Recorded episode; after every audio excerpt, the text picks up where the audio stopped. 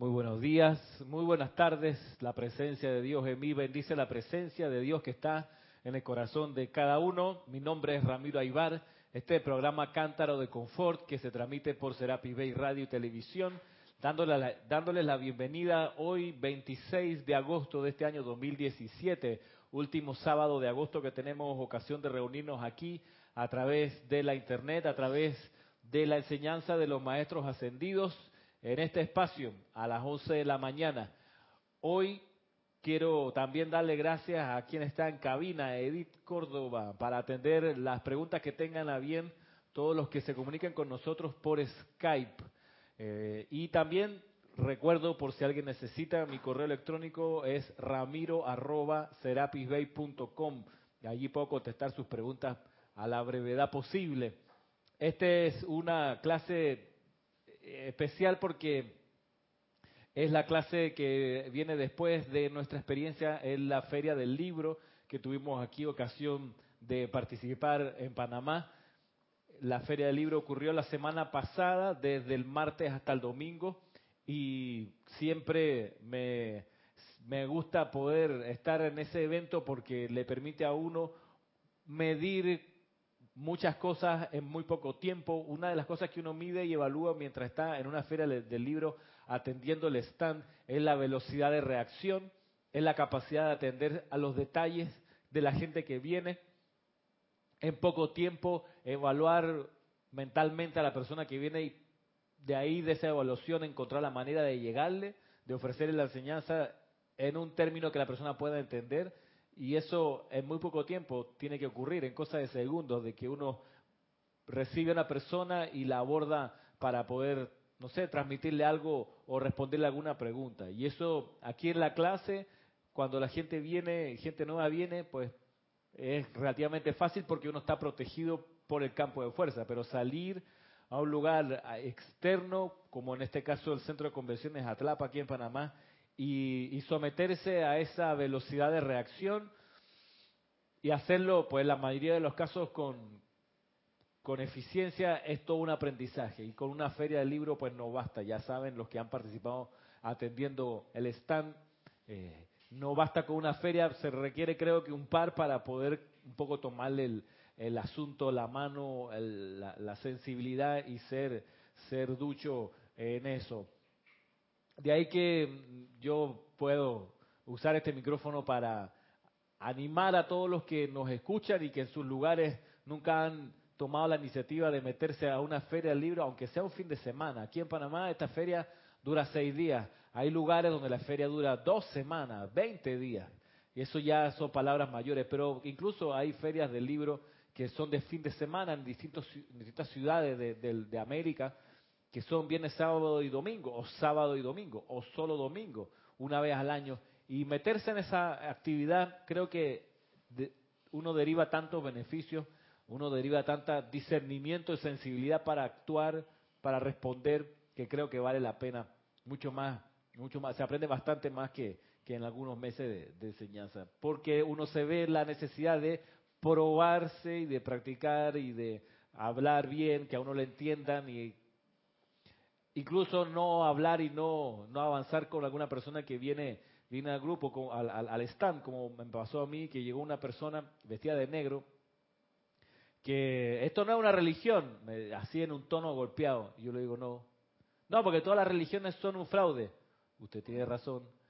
No, pero y se fue con esa marrumancia, con ese malestar y no insistió más. Pues yo me pongo en el plan de contestarle, usted debería pensar mejor lo que está diciendo.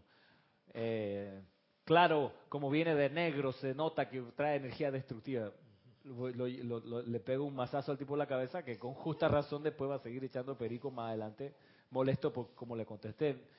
Y así, en otras ocasiones, otros años, yo recuerdo eh, situaciones donde a, a personajes así se le contestaba y se le trataba de hacer entender lo equivocado que, que se encontraba. Y eso por experiencia uno sabe que no es conducente porque no termina más que en una discusión que no termina en nada, más que para decir, viste, le gané, lo hice callarse, lo hice asentir en lo que yo le estaba transmitiendo. Y eso, pues, ¿para qué? Para el ego, para decirte un aplauso, que bien lo convenciste y ese es un próximo eh, chela de los maestros ascendidos, lo más probable que no. Le, bajaste los humos, le quitaste las ínfulas y entonces, ¿qué más? Yo no he visto buenos resultados, o no he visto resultados después de, un tratamiento así con alguien que, iba con una postura pues definida al stand. Pero eso después de un par de años de experiencia, de ensayo y error, y bastantes errores, hasta que de repente con gente así tú no te pones a discutir. Le tratas de dar confort lo más posible, de ayudar en su búsqueda si es que está buscando, porque a veces pasa eso, que al stand llega gente que no está buscando ninguna enseñanza, sino armar pleito. Y ya, y saber que hay gente así. Punto. No ponerse en el plan de que, que como viene con Playton, no sabe con qué se metió y aquí va, te contesto y te repego una revolcada no es necesario. Pero eso uno lo aprende ahí, pues en la feria del libro o en un evento así donde sale de la protección del campo de fuerza y va a encontrarse con, todo tipo de, de experiencia y de personaje. Feria del libro que ocurrió la semana pasada, por eso no tuvimos clase la semana pasada, por si alguien la echó de menos. Día de mañana, varias cosas importantes e interesantes. Aquí en Serapis está el Serapis Movie a la una de la película Doctor Strange de Marvel, quizás es la película más sacerdotal que han sacado de las películas de Marvel, siendo películas de acción y de superhéroes. Este es de un personaje que realmente es un sacerdote, que se entrena para eso y que enfrenta a los villanos con magia, no con martillo, con propulsor y con bomba, no, con magia, con precipitación de armas de luz, de protección, ahí se ve clarito el círculo electrónico, eh, el manto de invisibilidad, se ve eh, el poder de precipitación realmente, es un personaje, Doctor Strange, que hace eso, eso ese es su, son sus talentos. Thor, el otro superhéroe de la misma serie Marvel, tiene el martillo y es hijo de Odín, o sea, él es otra onda. Eh, es de otro ser, ni hablar de, de, de, Iron Man o de Hulk, que son, y el hombre araña, también del mundo Marvel, pero de todos ellos, Doctor, Strange tiene esa cosa de que él es el único sacerdote allí, de toda esa manga, de toda esa gente. Es un pedante, es un tipo arrogante, pero tiene esa otra parte que, que, que encanta y que tiene bastante enseñanza. Dios los bendice a todos. Nos dice Adriana Sarina. Hola Adriana, Dios te bendice. Dice, es cierto lo que dice Ramiro. Yo estoy aprendiendo a callarme la boca y no tratar de enderezar mentes que no desean ser enderezadas. Opto por mantener mi armonía y paz. Y te aseguro que mi suegra me ofrece todas las pruebas que se pueden ofrecer para practicar esto. ok. Justamente hace un ratito hablábamos aquí del poder que uno transmite cuando no contesta una provocación. A veces las provocaciones vienen con comentarios sutiles, así como que al pasar, pero la persona lo que está buscando es provocarle a uno algo, una reacción descontrolada.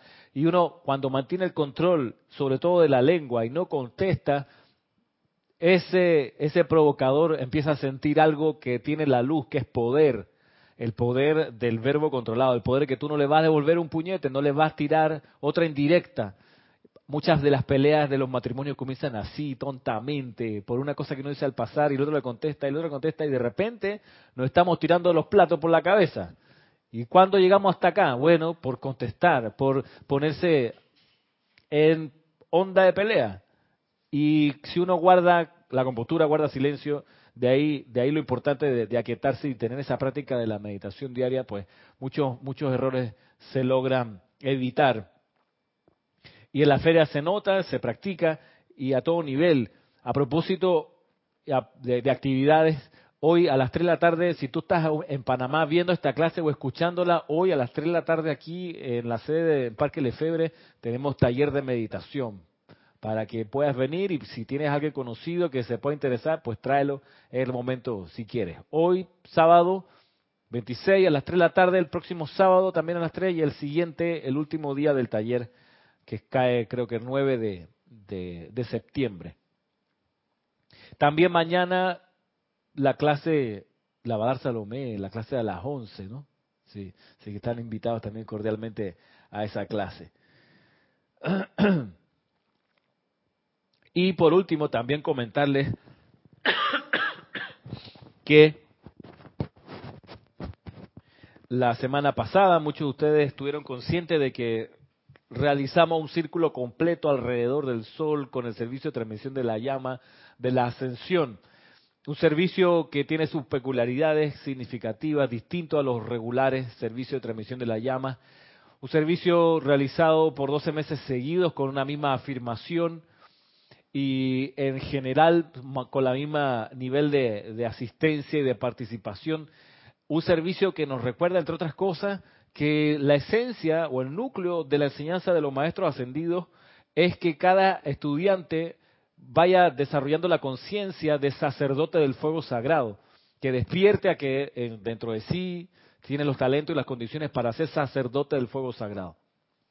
En los servicios de transmisión de la llama eso se potencia y lo que usamos ahí, los que han estado en esa experiencia, es el fuego sagrado propiamente tal, que nos hacemos uno con él, diríamos en lenguaje bíblico, conocemos el fuego sagrado. Nos impermeamos, nos dejamos permear, penetrar, avasallar, absorber y expandir una cualidad del fuego sagrado. Y eso es parte de nuestra naturaleza. De ahí, en serio, lo importante del control del verbo, de lo que uno dice y de cómo uno lo dice.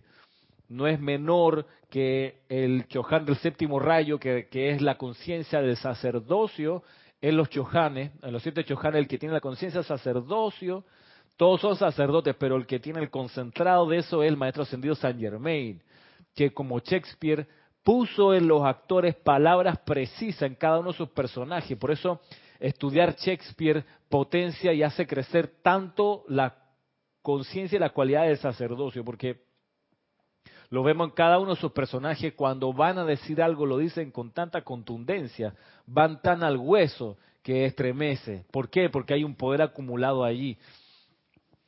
Hay, hay distintas, historias respecto de las obras de Shakespeare. Macbeth es una de las, de las obras de, teatro de Shakespeare, de las tragedias. Macbeth, o Macbeth, como también se le dice, es una de las obras que por mucho tiempo no quisieron presentar en los teatros de Londres, porque cuando hacían las invocaciones de Lady Macbeth, cosas pasaban en el teatro. En algún momento hubo incluso un incendio, se caían cosas, se, había dramas, porque sí, las invocaciones de Lady Macbeth son demasiado, demasiado intensas, contundentes, son de sacerdotisa. Y por eso, pues, la gente como que no la metía en la lista de las obras que, que había que presentar nos habla entonces del poder de la palabra, proyectada, claro, en un actor, pero con un texto precipitado o dado al mundo por Saint Germain, que, nos recuerda cuán importante es en realidad lo que uno dice y cómo lo dice. Eh, creo que en esta formación de nosotros como estudiantes en camino a ser sacerdote, controlar, vigilar, medir lo que uno dice es crucial para lograr tener ese dominio para lograr las precipitaciones, por ejemplo, que hacía Jesús o que hacían los demás maestros, el, control del verbo y, la conciencia concreta de lo que uno va a decir es súper importante. Por eso, por ejemplo, yo no, no, no, no me siento inclinado a ponerle apodo a las cosas, ni a decirle a las personas por sus apodos, porque, porque no me parece, porque es, porque es una tergiversación de su nombre original. Roberto es Roberto, Salomé Salomé. Por más que a veces a Salomé le dicen Salo, para mí es Salomé. Roberto es Roberto, no es Tito. O Bobby. O Bobby, no, es Roberto. Edith es Edith, no es Edithcita. ¿Cómo te dicen a ti, Edithcita? Edita. Imagínate. Conjugación del verbo editar. Sí. Él edita. No, entonces, ¿por qué? Porque realmente, realmente el uso del verbo y cómo uno habla y las cosas que dice han de ir cada vez más cargadas con un énfasis que solo, solo un sacerdote le da. En estos días hacía la corrección. Aquí el transporte se llama metro, no se llama tren. No, que fue a tomar el tren. ¿De qué tren me hablas? No, que tomé el tren. En Panamá no hay tren. Bueno, sí hay uno que va a Panamá a Colón, pero ese, tú estás, te estás refiriendo al metro, al metro. que no es lo mismo que tren.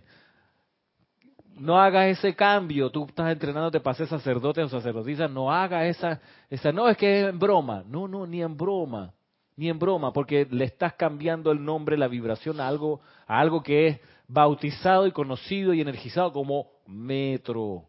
Punto. De ahí que, por ejemplo, incluso aquí el uso que se le da se le da a los llamados taxis pirata, no haga esa calificación, no le digas pirata a un taxi, que son estos estos busitos eh, ilegales que hacen los servicios de distancias cortas.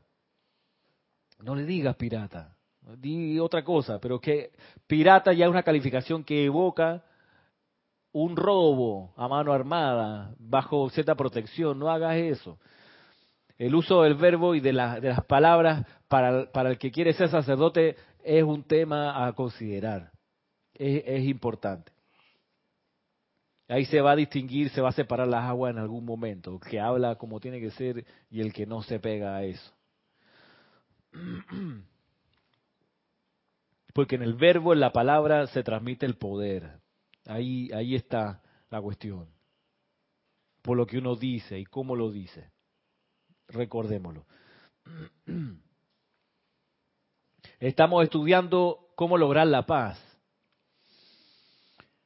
Y todavía y hasta ahora hemos, hemos hecho la investigación desde la perspectiva de lo instrumental que es la paz para conseguir en su momento la liberación financiera o el sostenimiento de la opulencia que hemos acumulado. En su función instrumental, pronto vamos a buscar y entender y, y amar la paz por sí misma, no por lo que nos va a permitir lograr, sino por lo que ella es. Pero hasta, hasta que lleguemos a ese, a, esa, a, ese, a ese remanso de comprensión de la paz, todavía hay algunas cosas que saber respecto de los beneficios, de las consecuencias de cultivar la paz y de la necesidad de la paz para todo. Hay una enseñanza bastante contundente y es la que les traigo hoy de la Madre María acerca de cómo ella usando la paz logró un montón de cosas. Y está aquí en el libro que estamos estudiando, Soluciones Divinas, cómo lograr la paz, en la página 15, un extracto tomado del diario del Puente de la Libertad de Madre María, de la Madre María. Y lleva por título Perseverar todos los días. Sin más preámbulos, vamos a lo que nos dice la Madre María. Dice, ahora bien, la mayoría de ustedes en toda esta vida han estado buscando paz, salud, armonía sostenida e iluminación, en su mayoría paz, he de decir. Y nunca encontrarán la paz permanente en tanto que no la hayan encontrado dentro de sí. Nunca encontrarán la paz permanente en tanto no la hayan encontrado dentro de sí. Esa es una de las, las cuestiones cruciales en el sendero que tú no necesitas irte a Meyugore, a Fátima, a Lourdes, a la iglesia de Guadalupe, a encontrarte con la Madre María o con la paz que, ella, que, esa presencia trae. Tienes que encontrarla primero dentro de ti. Como primera cuestión, no tienes que irte de viaje a un lugar en específico a encontrar la paz. A, probablemente sí necesites irte de viaje a buscar conocimiento, pero la paz no tienes que ir a corretearla. La paz la puedes conseguir adentro tuyo y eso, por cierto, hay prácticas y mecanismos para, para hacerlo. La paz. Nunca la encontrará uno en tanto no la haya encontrado dentro de uno mismo. Porque inclusive, si uno encuentra la paz en la asociación con un maestro ascendido, los maestros ascendidos están ahí para a uno darle como un sorbo de qué significa la conciencia que ellos tienen, no para que uno dependa de ellos, eso quedó clarísimo con, la necesidad de salir de la encarnación del, Maestro Ascendido Jesús. Él fue compelido, fue obligado casi a salir de la encarnación porque los, los discípulos se, recostaban de él como presencia confortadora. Y decían, ay Jesús, no podemos hacer ningún, ningún milagro si no estás tú. Entonces Jesús dijo, esto, no funciona así, esto no está bien.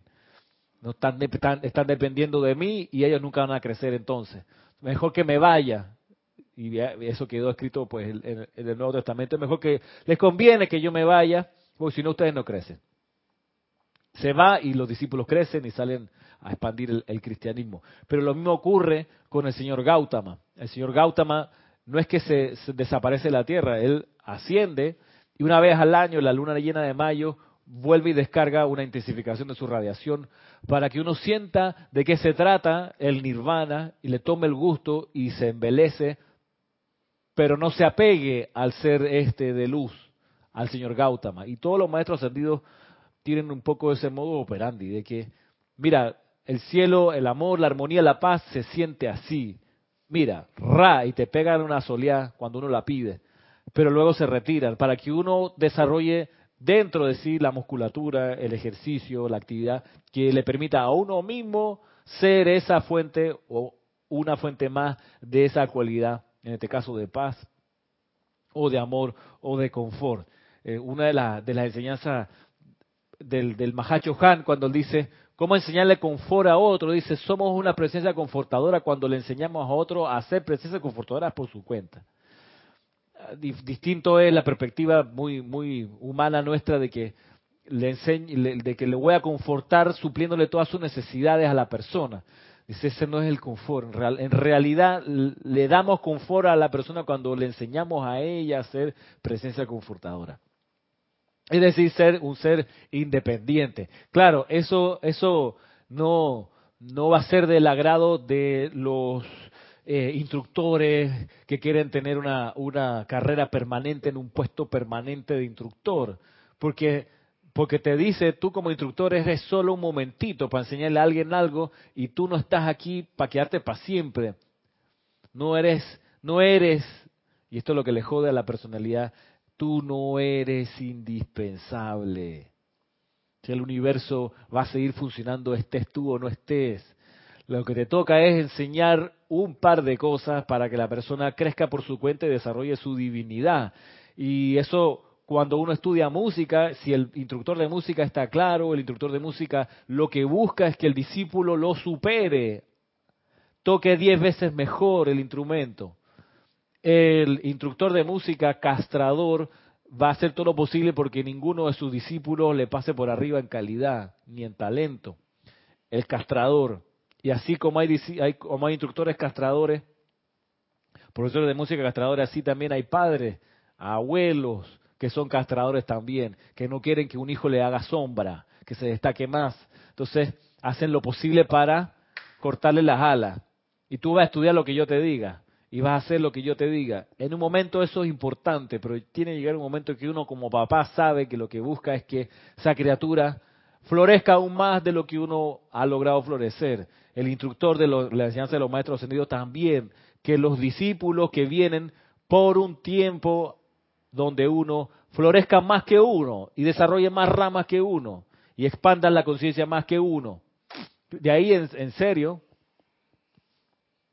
es que uno mira el rastro del instructor, que es lo que hacía el, el Han en un momento. Y ahí buscaba cuál era la esfera de influencia de los Mahacho Hanes de los que ocupaban el cargo antes que él. Y decía, wow, el aura de ese tipo llega no sé cuántos kilómetros a la redonda. Yo tengo que lograr expandir mi aura para allá, ser lo más posible.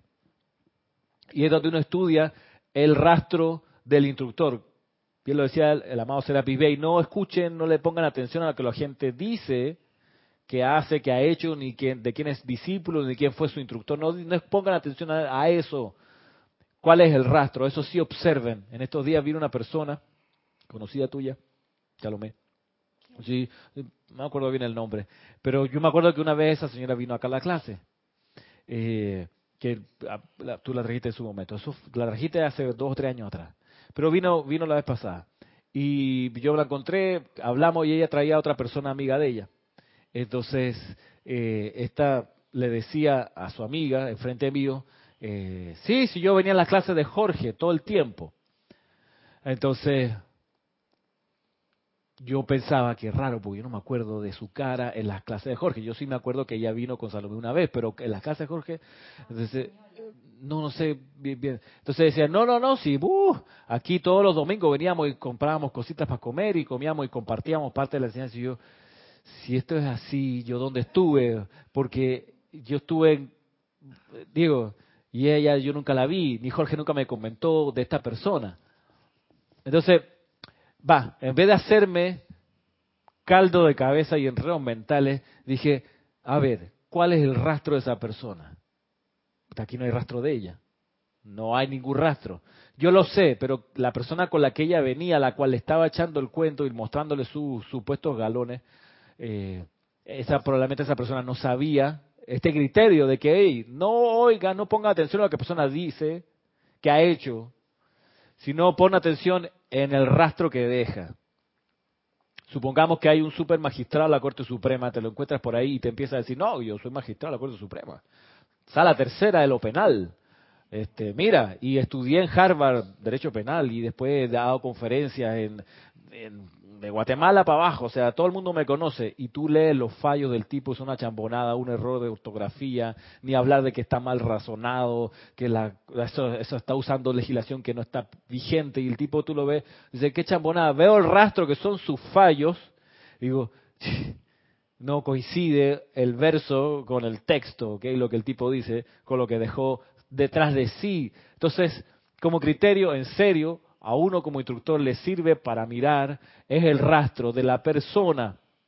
Y uno como estudiante mira el rastro del instructor y dice, bueno, el rastro del instructor que tengo, que escogí, tiene estas dimensiones, ha hecho esto y lo otro, estos son sus aportes, ¿cómo lo supero? No para ser mejor que él, sino cómo yo logro expandir mi conciencia, no para copiarme de lo que ese instructor hizo, porque es incopiable, pero sí cuál es el rastro que estoy dejando. Y eso, en serio, yo creo que hay que ponerlo como que en blanco y negro. A ver, ¿cuál es mi aporte? ¿Cuál es mi rastro? ¿Cuál es, o en, otros términos, cuál es mi cosecha? ¿Qué es lo que yo pudiera presentar de mérito? Más allá de lo que he hecho hasta aquí, ¿qué puedo presentar de mérito? Y ahí donde uno dice, mmm, me falta mejorar aquí, acá y allá, para tener precipitaciones concretas, no para farolearla y decir, miren lo que hice, sino, espérate, ahí está, ese es, ese es el aporte. No, te, iba a comentar, Ramiro, que qué bueno cuando tú haces esos análisis y tú tratas de ser mejor que, que otro, porque en un momento dado tú suplantas eh, a, e, a ese ser que está haciendo esa labor y él tiene la oportunidad de hacer otra cosa y seguir también expandiendo su luz y no lo estancas porque tú no avanzas. Ajá. Es precisamente con lo que ocurrió con Sanat Kumara y Gautama. Ajá. Que Gautama, pues, o sea, dentro de su eh, perfección espiritual, sabía que tenía que tenía que lograr la, la, iluminación para, me imagino que ya se le había dicho que, hey hermano, aquí hay alguien que necesita ser reemplazado, pero tiene que ser igual o mejor. Y bueno, ahí Gautama, eh, Sanat Kumara pudo entonces liberar, ser liberado de ese, de ese cargo y volver a su, amado hogar. Sí, y eso te muestra también, por ejemplo, que el cuerpo causal se expande en la medida que uno haga acciones armoniosas y constructivas. Eh, lejos de la idea de que el cuerpo causal no crece, por favor, si alguien tiene esa idea, bórrela. El cuerpo causal se expande y crece en la medida que uno haga actividades en serio armoniosas y constructivas. Y el hecho eh, palpable está en la enseñanza cuando Gautama, a conciencia, como bien lo recuerda Roberto, a conciencia se pone a expandir su, su cuerpo causal para que sea el mismo tamaño que del señor Sanat Kumara. Sea, se pone la tarea con meditación, con aplicaciones, como sea que lo haya hecho, para expandir su cuerpo causal, porque su cuerpo causal tenía que envolver la esfera de la Tierra como lo hacía, lo hizo por mucho tiempo Sanat Kumara. O sea, eso se puede. Es más, Sanat Kumara estaba esperando hace rato a alguien que pudiera superarlo y por ende liberarlo en ese sentido para que él pueda hacer otras cosas. Observar el rastro, eso es, eso es crucial como criterio en todas estas cosas. Volviendo a lo que nos dice la Madre María, miren, aquí les voy a leer bastante porque son ejemplos de la vida de ella que nos sirven como de orientación. Para entender, para entender la importancia de la paz. Dice, nunca encontrará la paz permanente en tanto que no la hayan encontrado dentro de sí. Vaya que lo sé. Cuando el arcángel Gabriel vino a mí con la anunciación concerniente a la venida de Jesús, y cuando comencé a conocer algo dentro de mí acerca de la gran responsabilidad involucrada en traer adelante la forma física de quien habría de prestar tan trascendental servicio, No era tan fácil sostener esa calmada e ininterrumpida paz. imagínate. Está embarazada y dicen, aquí viene el avatar. Entonces, y, mantener la paz porque la, quizá el, primer impulso es volverse súper sobreprotector o sobreprotectora. Y, y, entonces eso, eso puede asfixiar a, a una persona.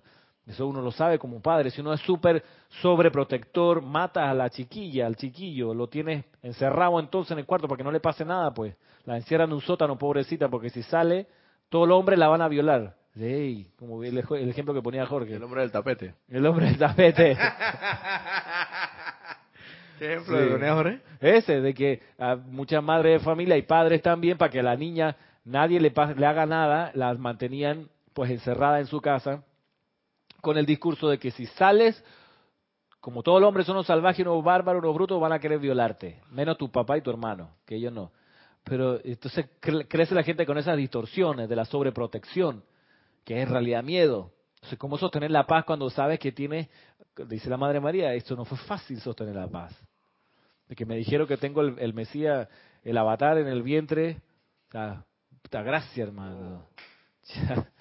qué embarazo voy a poder llevar adelante con tremenda responsabilidad. Y que venga un día un ser de luz y te diga, bajo tu custodia está la llama de la ascensión. Ajá. Wow. ya te fregó. o sea, en el sentido de que, de que ya, ¿dónde está tu libertad? Hasta ahí llegó. Pero, pero hay un detalle ahí. Si se le dio a ella esa, esa gran, esa gran dicha, ese gran privilegio, es porque sabían que ella era capaz. No, ya está todo hablado. Ella es, la, única que lo puede hacer. Mi hijita, no se preocupe, usted calificó para este puesto, tranquila, manténgase en paz. Los maestros, a lo buen en el argot popular se dice Dios aprieta pero no ahorca. Okay. Sin embargo, acá sería, los maestros saben hasta dónde tú puedes dar. Ellos saben perfectamente, por eso te ponen a prueba. Te ponen a prueba un momento determinado y ahí es donde tú tienes que dar la talla, porque si tú estás bien claro en eso, sabes que si eso está ahí es por algo y porque tú lo puedes traspasar, trascender. Y uno pidió sí. esa vuelta, esa experiencia, la pidió. La Madre María no fue que de chiripón quedó ahí al azar como la mamá de Jesús, esa ella lo es una expresión que no es, no es, no es acertada, pero mató por ese puesto. O sea, lo que más quería la vida ser la mamá de, del avatar.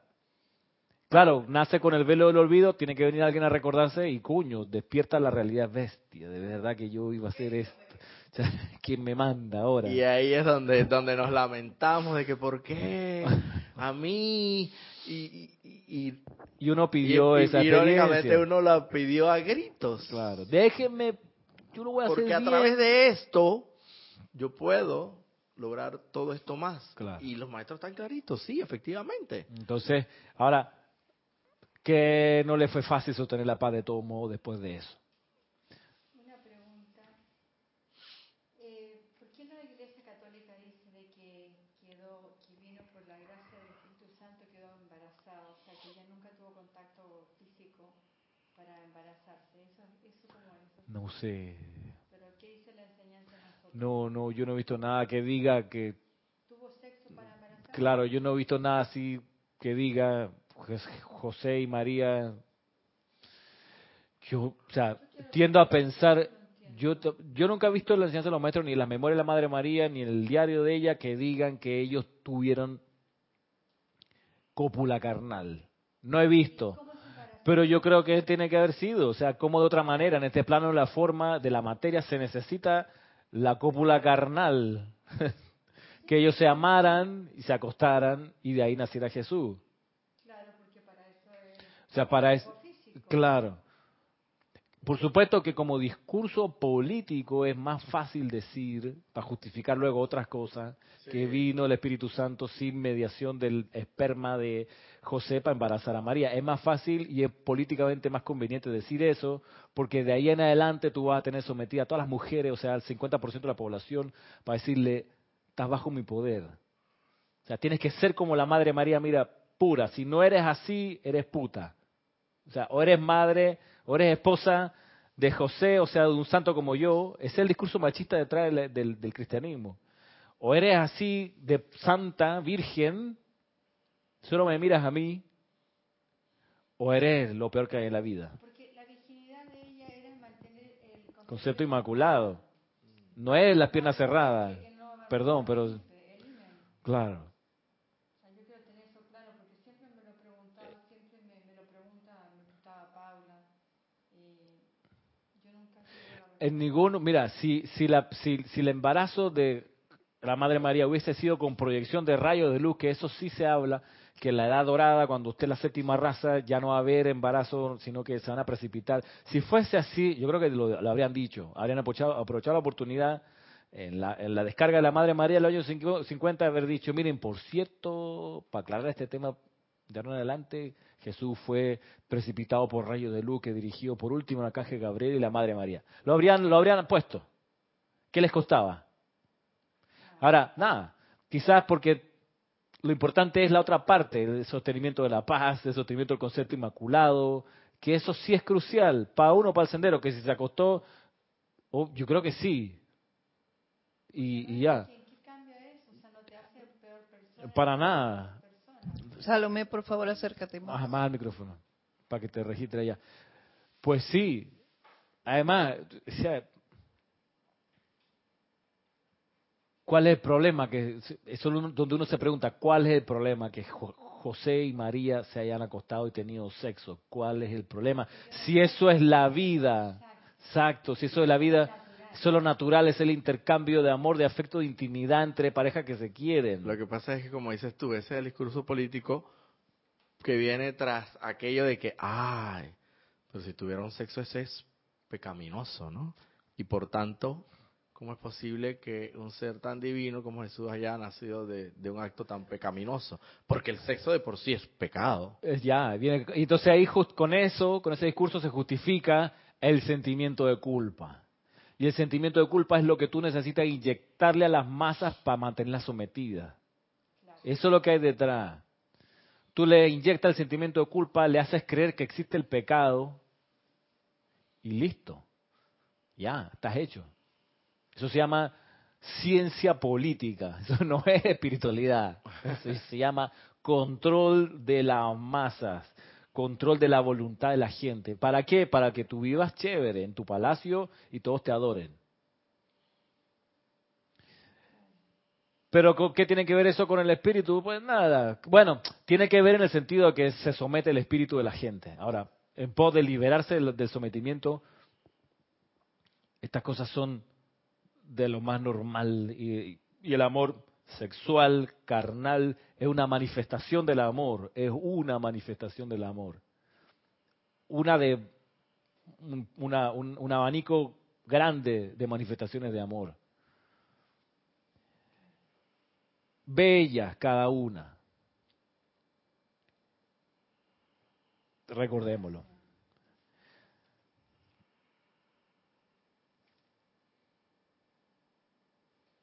Volviendo a lo que nos dice la Madre María acerca de la paz.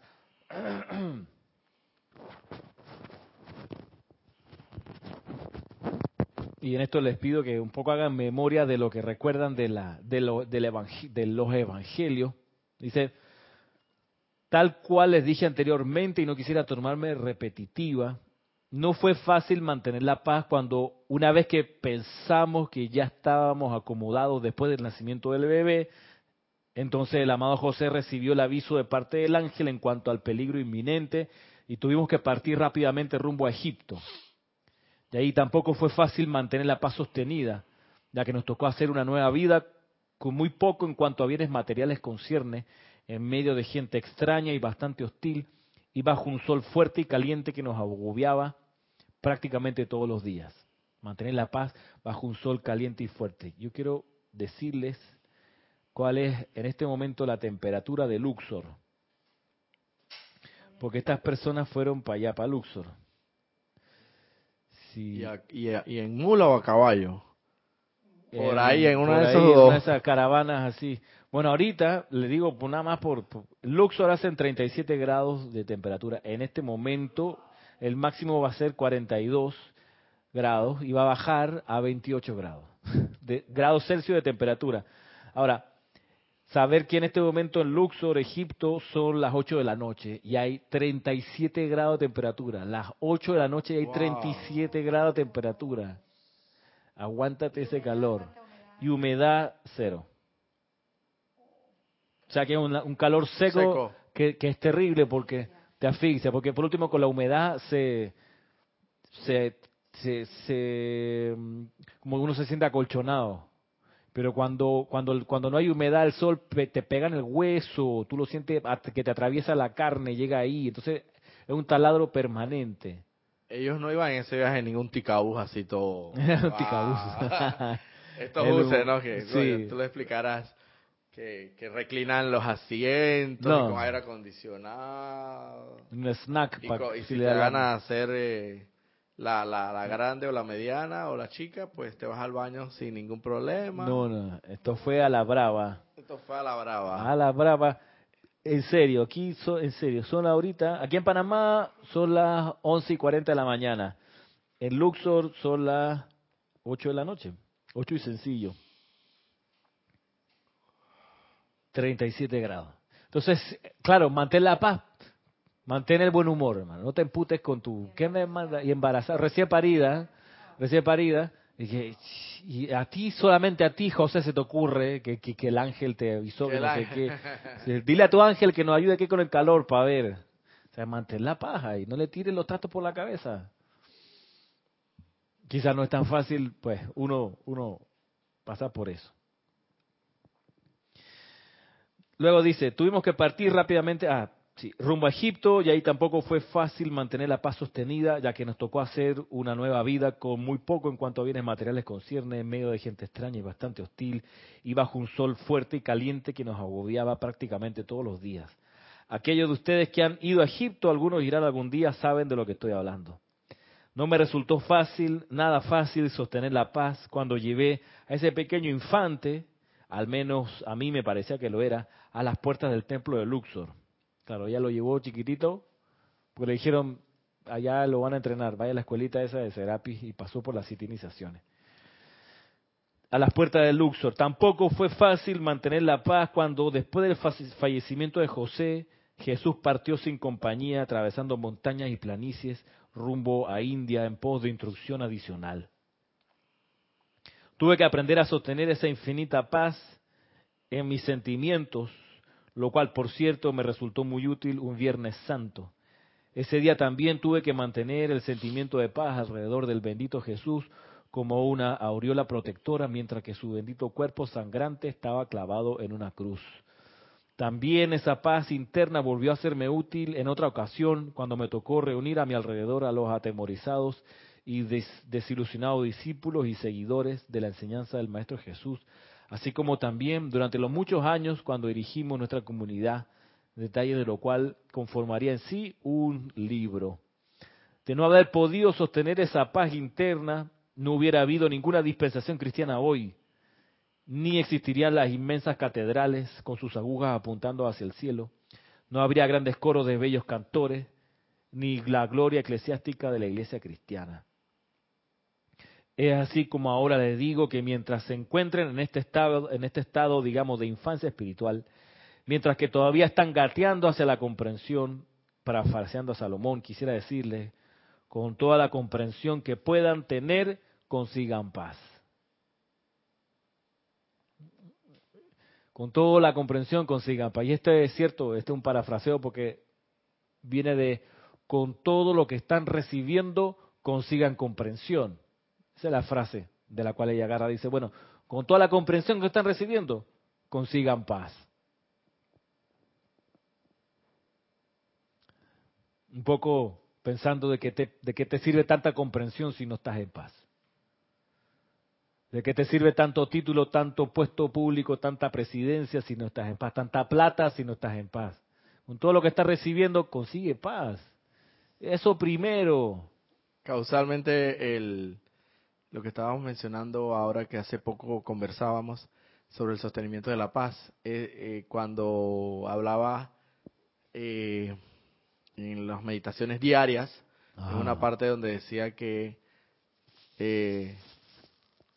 sostenga la paz tanto en tanto individualmente como colectivamente de ser necesario, porque si no la sostienen, de nada vale que hayan construido tan perfectamente. Todo esa construcción se derrumbará y quedará en cenizas. Entonces vuelve, entonces dice si dentro de la conciencia de ustedes todavía hay alguno de los siete pecados capitales y menciona la ira, obviamente la ira te quita la paz, la gula te quita la paz, el, el deseo sexual, no, el deseo creo que es pasión, te quita la paz.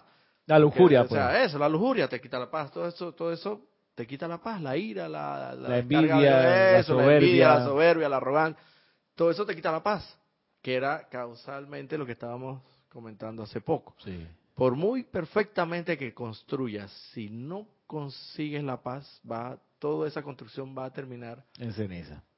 pero obviamente siempre se da la oportunidad de volver a construir, ¿no?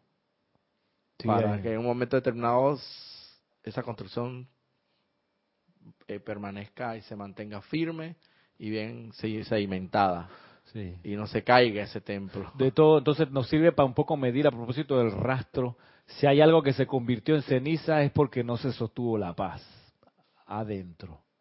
Sí, sí, y eso puede ser desde un matrimonio hasta una ciudad, hasta una universidad.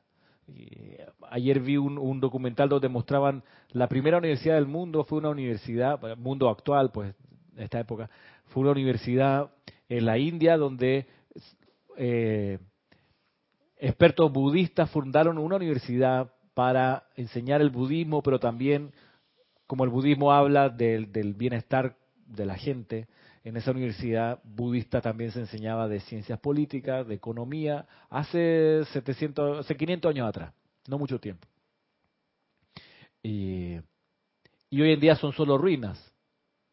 Esas edificaciones, además, habían hecho unas edificaciones de nueve pisos de altura, imagínate, hace 500 años atrás, una, con unas bibliotecas, con los, los rollos ahí de las enseñanzas de Gautama, un montón de cosas espectaculares, y ahí iba gente de todas partes del mundo a estudiar de budismo, pero también a prepararse como buenos gobernantes, etcétera.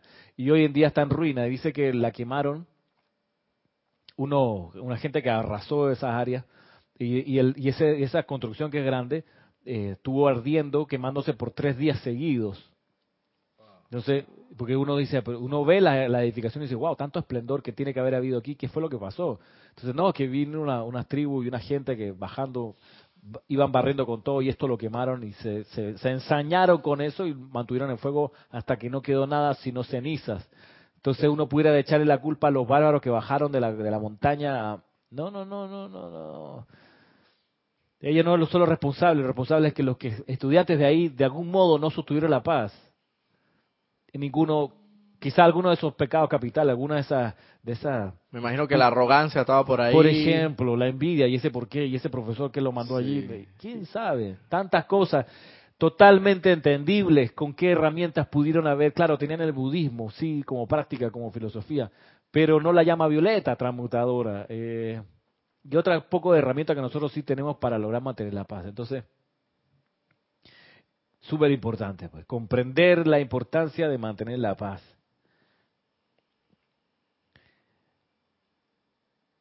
Tanto así como dice aquí la Madre María, de no haber sostenido esa paz, no hubiera habido ninguna dispensación cristiana. Es así como ahora les digo que con toda la comprensión que puedan tener, consigan paz, no un sentimiento superficial de energía controlada por su voluntad, sino un sentimiento interno de paz profunda y permanente que no puede ser perturbada. Algún día la necesitarán. Un sentimiento interno de paz profunda y permanente que no puede ser perturbada. Por eso cuando a uno le dicen algo para provocarlo y uno contesta la provocación, no tiene esa paz. No, no, no, no. O sea, uno contestó la provocación porque no estaba en paz.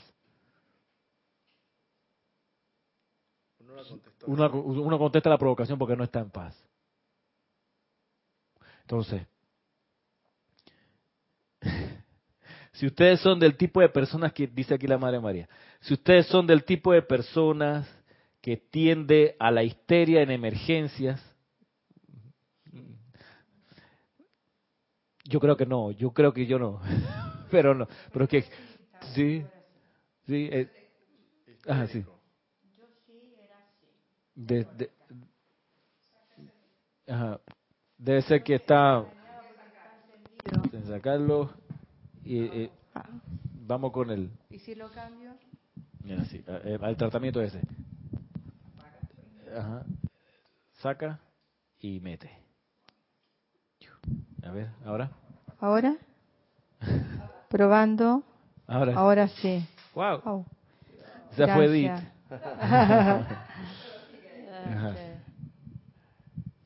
A propósito de volverse histérico en la emergencia, tú dices que en alguna época eras así, que respondías. Eh, bueno, y- y era polvorita. Si me provocaban, yo reaccionaba.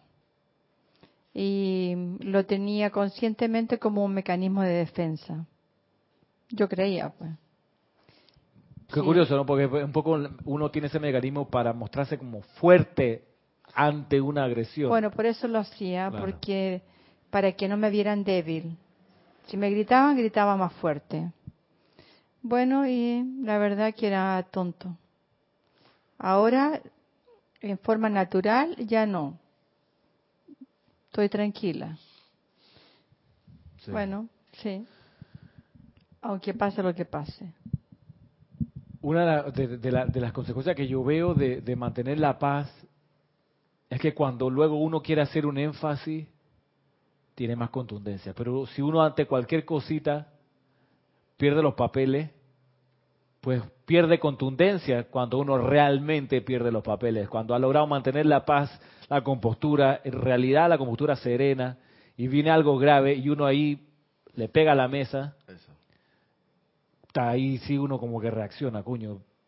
Por el poder acumulado, pero también por, por porque la situación es suficientemente grave como para alzar la voz y pegarle a la mesa, supongamos, para ordenar algo. Eh, Como así como tener un cúmulo de energía eh, ahí y irla desperdiciando de, pringo a pringo, de poco a poco, porque agarré una histeria aquí, una ira acá, una descarga de, rabia acá, así, así, así, y vas desperdiciando ese cúmulo de energía, ese acumulado que tienes, que bien pudo haberte servido en vez de, de estar desperdiciándola innecesariamente, y si hubieras mantenido la paz, en un momento contundente que sí realmente requería una respuesta eh, certera a un asunto, ponte que de urgencia o apremiante en el momento, y pudiste hablar con propiedad y, y- y, bueno, el- las circunstancias se hicieron tales que todo el mundo te obedeció y... y Sintió se- el poder se- y la se- autoridad. exacto. Mira Pero que, que cuando llegado ese momento no tienes energía y estás inestable, estás desequilibrado, no fluye. No fluye, no fluye, la cosa no fluye. ¿Y la sabiduría por dónde? Menos. hay una película, ¿recuerdan? Que se llama, una película argentina que se llama, que la vimos aquí, que se llama Un Buda, de un argentino que quiere ser... eh, Que meditaba y en la meditaba en la discoteca. Ah, me y que se fue a un, ¿verdad? a un santuario de budistas zen y entonces estaba todo molesto. Pero al principio de la película él meditaba por su cuenta y hubo un asalto, alguien lo, no, hubo un choque. No sé si recuerdan, él estaba como paseando por el parque, hubo un choque y la persona de uno de los autos se bajó a increpar a la otra y este muchacho se acercó y pegó un grito con un poder que los dos que estaban discutiendo se quedaron Se callados, calmaron. se calmaron. producto del poder acumulado del silencio que él llevaba cultivando, aunque sea por su cuenta de manera amateur, por ahí, lo usó en favor de la, de la paz y aquietó toda la situación. Entonces, si uno, como le digo, no es que vaya a perder los papeles, sino que cuando realmente necesita hacer un énfasis, porque la cuestión es seria, ojalá que uno haya podido acumular ese momentum de paz, de estar, como dice aquí, paz profunda y permanente. Además, no sé, pero es sabrosísimo, esa paz profunda. Lograr estar en esa paz profunda y estar un día entero realmente en esa paz profunda es es súper refrescante. Es súper refrescante. Es, es- es- uno se siente que, que lo logró uno se siente... A mí se me olvidó compartir, disculpa Ramiro que te interrumpa, a mí se me olvidó compartir el día de la clase de Kira sobre las experiencias que habíamos tenido en la Feria del Libro y, pues, entre otras cosas, la, la transmisión de la llama. En cuanto a la Feria del Libro, yo pienso que el momento acumulado, la energía que se acumuló desde el primer día que inauguró hasta la clausura, el domingo, que yo fui y me quedé hasta, hasta el cierre, bueno, todos los días que fui me quedé hasta el cierre, viernes, sábado y domingo, pero el domingo específicamente, se me olvidó compartir con, con Kira y lo comparto con ustedes ahora, hermanos, pero había un acumulado de energía tal que a mí me sobrevino una paz. Ese día yo me sentía como en tan tranquilo, tan pacífico, tan una, una, una, una sensación interna que no se puede explicar. Y, me sentía armonizado y, y todo eso no tiene que ver con que tú estés ahí estático, uno anda dinámico. Porque a veces se confunde que, ah, bueno, la paz es que tú estás ahí regado, quién sabe, ahí meditando. Y que nada te... No, no, la paz, esa paz como inexplicable, porque hay que sentirla realmente.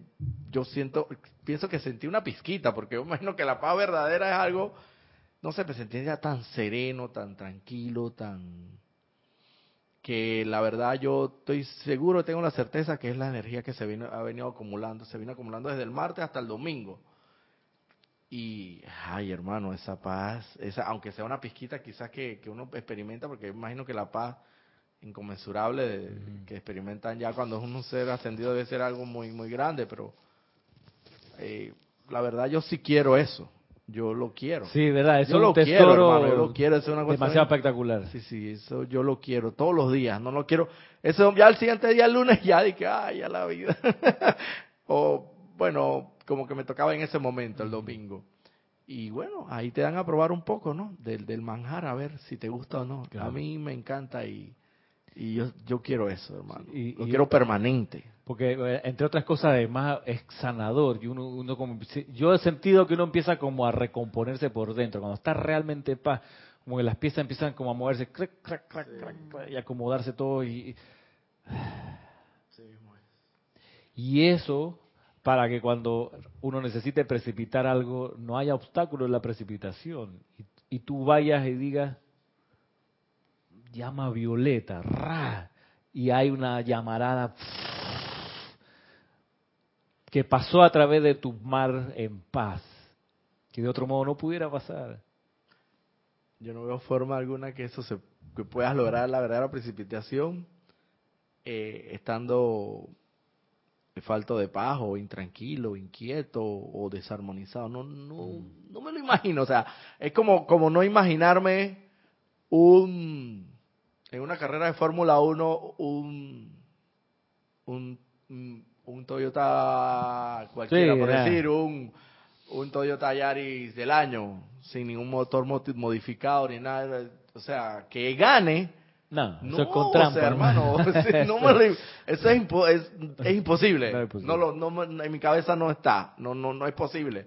Entonces es igual, yo en esa misma proporción, guardar proporciones, pero igual, eh, no, no me lo imagino. No, no puedo imaginarme una precipitación verdadera, divina, en, en, en, otro estado que no sea de paz.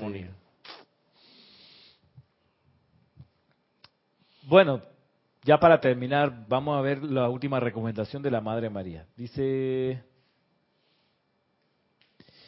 si ustedes son el tipo de personas que tiende a la histeria en emergencias, les recomiendo que apliquen diariamente al Elohim de la paz, al amado Jesús, príncipe de la paz, al amado Gautama, el nuevo Señor del mundo, o a mi humilde ser, pidiendo que carguemos en su mundo emocional dejando que el sentimiento de paz se expanda por todos sus cuatro cuerpos inferiores, el físico, el etérico, el mental y el emocional. Si, si realmente desean esta paz que nosotros podemos y deseamos darles, es menester que nos den la oportunidad para cargar sus sentimientos dentro de sus mundos. Nuestros sentimientos son la sustancia propiamente dicha de nuestra vida y solo podemos darle nuestra bendición a través de la atención que ustedes nos den. Su atención es la puerta abierta a través de la cual podemos llegar a ustedes y para conseguir que una radiación sostenida y expansiva de nuestra paz llegue a sus mundos, tendrán que darnos rítmicamente algunos minutos de su atención cada día, preferiblemente a la misma hora. Igualmente, antes de acostarse por las noches, podrán pedirle a su santo ser crístico que los lleve a esos grandes seres de la paz crística cósmica durante la noche mientras que su cuerpo físico duerme. Pidan también que se les permita traer de vuelta su conciencia cerebral física cuando despierten toda la paz que experimentaron mientras estuvieron en esos ámbitos superiores. De la Madre María. Y esa es la clase de hoy. Muchas gracias.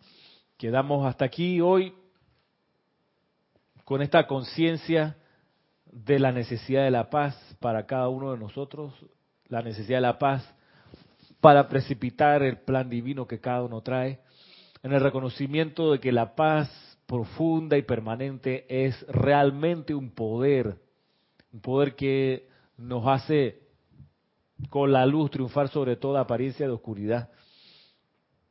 También con la conciencia de que hoy a las 3 de la tarde tenemos taller de meditación para los que viven en Panamá y puedan y quieran venir a practicar, aunque hayan tomado el taller antes. Yo lo tomé un par de veces, de Jorge y de Kira, dos o tres veces, tomé el curso casi desde cero siempre y aprendí siempre en cada una de las experiencias algo que se me había pasado la vez anterior. Así que si tú ya tomaste el taller y quieres repasar las notas que tomaste y tu conciencia y tu práctica, puedes venir. Y quieres traer a alguien que le pueda ser útil, meditar todos los días y aquietarse, pues tráelo porque es bienvenido.